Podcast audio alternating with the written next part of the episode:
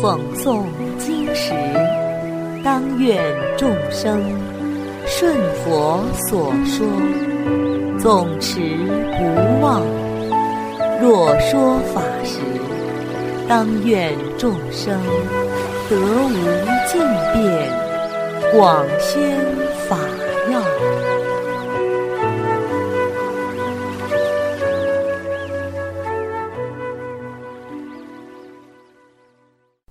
欢迎收听《同盟养正故事》，长寿王上集。佛祖在居身城的瞿师罗园时，城里的比丘们有时候喜欢吵架斗嘴，有时甚至还会打起来。有一天，佛祖一大早过来教育他们说：“比丘们。”你们要善护己念，不要相互说对方的是非而造下恶业。你们应该修六合敬，都是同一个师傅所教，同饮一方水乳，为什么要争来争去呢？这些比丘回答说。佛陀，您不要担心，我们会处理的。佛祖接着问：“你们是为了什么而出家呢？是为了以后做转轮王？是因为害怕而逃避？还是因为世道不好？”比丘们回答说：“不是的。”佛祖又说：“难道你们是为了了脱生死才出家学道的吗？”“是啊，佛陀，我们就是为了求取无上正道而出家的。”佛祖反问道：“既然你们是一心求道了生死，那就不应该争斗啊！”更何况还拳脚相加，相互谩骂，这个是不对的。你们应该修六合敬，慎护身口意，三业不作恶。即使这样，比丘们还是僵持不下，对佛祖说道：“这是我们的事儿，佛陀，您就不要操心了。”这时，佛祖意味深长地说：“愚痴的人啊，你们不相信佛陀的话吗？说不要我管，以后你们会受到这种邪见的恶报之苦啊！”于是，佛祖就为这群喜欢争斗的比丘讲述了一段长寿王的故事。在很久很久以前，寿卫城中有位国王叫长寿王，他很擅长刀剑之法，为人又非常的慈悲，而且很有智慧。国家被治理的非常富饶，百姓们丰衣足食，幸福满满。因为爱护百姓，长寿王也不横征暴敛，所以国库比较空虚。政府官员、兵力也都比较精简。与他相邻的国家有个范摩达王，他与长寿王相反，勇猛刚健，且贪婪好斗，又敛财无数。范摩达王心想：这个长寿王既没钱又没兵，现在正是降服他的好时机。我应该马上去灭了他。于是就带兵攻打长寿王。当长寿王得知邻国兴兵的消息后，心中想着：我现在虽然没有钱，也没有兵将，但以我一人之力，也绝对能杀败范莫达王的军队呢。不过这样一定伤亡不及其数啊！我不能以一时的荣耀为后世招感长久的罪恶啊！那怎么办呢？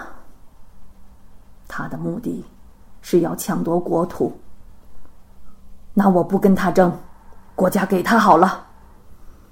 我现在就离开我的国家，远走他乡，就能避免一场战争了。就这样。长寿王没有告诉任何一名下属，带着王后和一个随从，悄悄地离开了舍卫城，进入了不知名的一座深山。第二天，臣民们发现国王不见了，于是就派使者去邻国，告诉范摩达王说：“我们的国王已经不知去向，请您过来治理我们的国家吧。”于是，范摩达王不用起兵，就顺利入城为王了。长寿王的王后当时已经怀有身孕。有一天，王后做了一个梦，梦见自己在黎明时分的都市中，无人照顾下独自生孩子，而且四周都是手拿五尺长刀的军队护佑。王后从梦中惊醒后。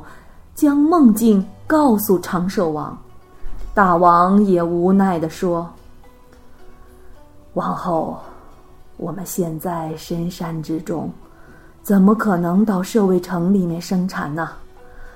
只能委屈你一下，像野鹿一样，在这森林中产子了。”王后说：“不行啊。”如果不能像梦里那样生产，七日之内我就会死去。长寿王听了之后，只好在夜里乔装打扮，一个人去了舍卫城，正好见到了以前的一位忠臣，叫做善华。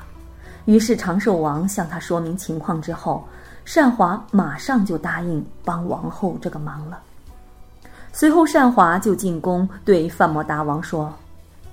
大王，七天之后，臣想观看一下大王的军威，象兵、马兵、车兵、步兵，一共有多少的兵众？于是范莫达王就对左右侍卫说：“就按善华所说，尽快把人马召集整齐，给他们看看。”七天之后，善华如愿在城中举行阅兵。王后也按照约定进城了。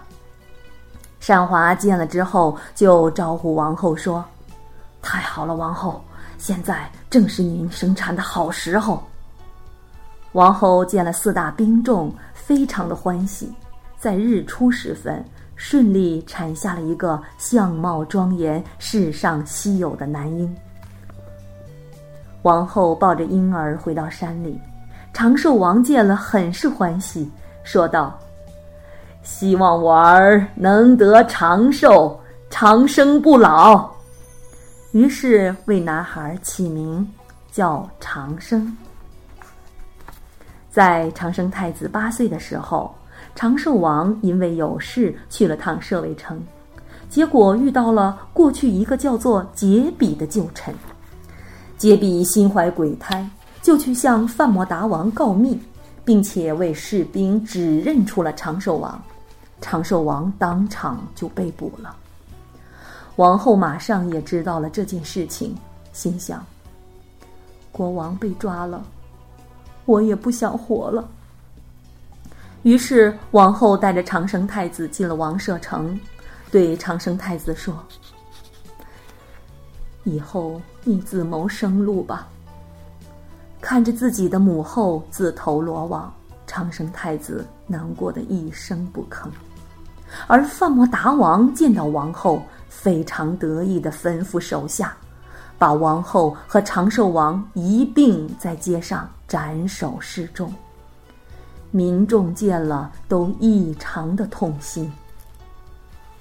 当时，长寿王面向长生太子的方向，大声说。你不要去看别人的是非长短啊！怨怨不休息，自古有此法，无怨能胜怨，此法终不朽。”范摩达的人说：“这个长寿王真是愚痴啊！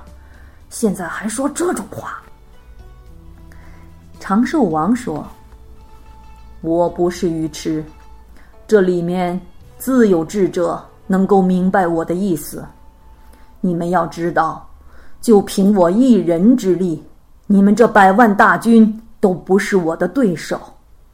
但是我这样的话，就会导致生灵涂炭、死伤无数，不能因为我的一时荣辱。”导致大家万劫不复的痛苦啊！怨怨不休息，自古有此法，无怨能胜怨，此法终不朽。不久，长寿王及王后被范摩达王处死了。